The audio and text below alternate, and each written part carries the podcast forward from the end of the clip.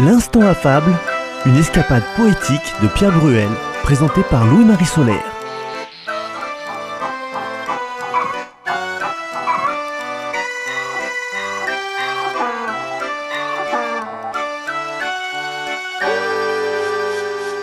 Voltaire décocha de nombreux épigrammes, dont celle-ci qui est restée célèbre. L'autre jour, au fond d'un vallon, un serpent piqua Jean Fréron. Que croyez-vous qu'il arriva? Ce fut le serpent qui creva. Dans la fable d'aujourd'hui, l'animal est le serpent, et le second personnage est un objet, une lime. En tant qu'objet, nous avons déjà rencontré dans des fables un buste, le renard et le buste, un cierge, la fable intitulée Le cierge, un coche, le coche et la mouche.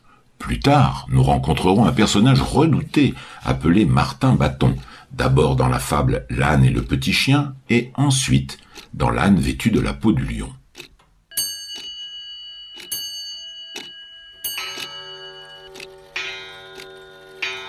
D'abord, plantons le décor. Loupe, couteaux et marteaux d'horloger, tournevis pour la dépose et pose du barillet, du mobile de centre, du mobile de moyenne, du mobile de seconde, deux verres de montre, puis des outils pour trouer, encocher, enlever sur le cadran de montre les maillons, les bracelets, des huiles diverses pour lubrifier, un doigtier protège-cadran, outils aux aiguilles pour poser protège-cadran ou enlever les aiguilles, pignon d'échappement, rouage de mise à l'heure, la chaussée, le mobile de minuterie de la roue des heures, du renvoi de mise à l'heure, du pignon de remontoir, le ressort de barillet, la couronne, le rocher, le cliquet, le rouage de quantième, le rouage de chronographe, le rouage de sonnerie, enfin pour nettoyer, pâte, chiffon et tapis pour protéger l'établi.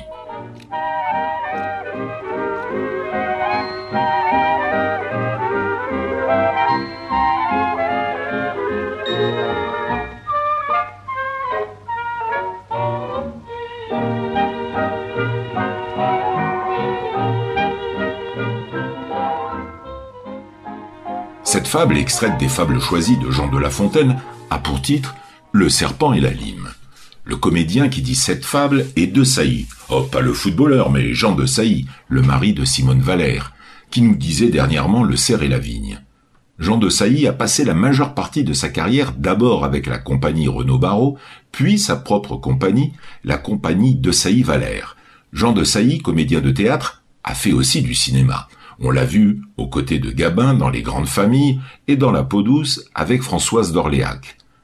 Nous allons écouter la fable de Jean de La Fontaine, Le serpent et la lime, dite par Jean de Sailly. C'est un enregistrement introuvable, ni dans le commerce, ni sur la toile. Le serpent et la lime. On compte qu'un serpent, voisin d'un horloger, c'était pour l'horloger un mauvais voisinage, entra dans sa boutique et, cherchant à manger, n'y rencontra pour tout potage qu'une lime d'acier qu'il se mit à ronger. Cette lime lui dit, sans se mettre en colère, Pauvre ignore, et que prétends-tu faire? Tu te prends à plus dur que toi, petit serpent à tête folle. Plutôt que d'emporter de moi seulement le quart d'une obole, tu te romprais toutes les dents je ne crains que celle du temps. Ceci s'adresse à vous, esprit du dernier ordre, qui n'étant bons à rien, cherchez surtout à mordre. Vous vous tourmentez vainement. Croyez-vous que vos dents impriment leurs outrages sur tant de beaux ouvrages? Ils sont pour vous d'airain, d'acier, de diamants.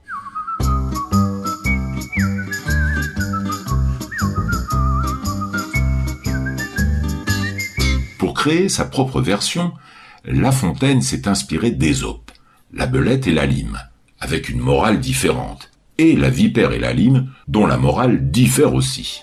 C'était L'Instant Affable, une émission écrite par Pierre Bruel, réalisée par Franck Higueret et présentée par Louis-Marie Solaire. La prochaine fois, nous vous proposerons une autre fable, toujours de La Fontaine, même heure, même endroit. Ou bien le jour ou la nuit que vous voulez, et à l'heure de votre choix grâce au podcast de votre radio ou encore sur CD à commander.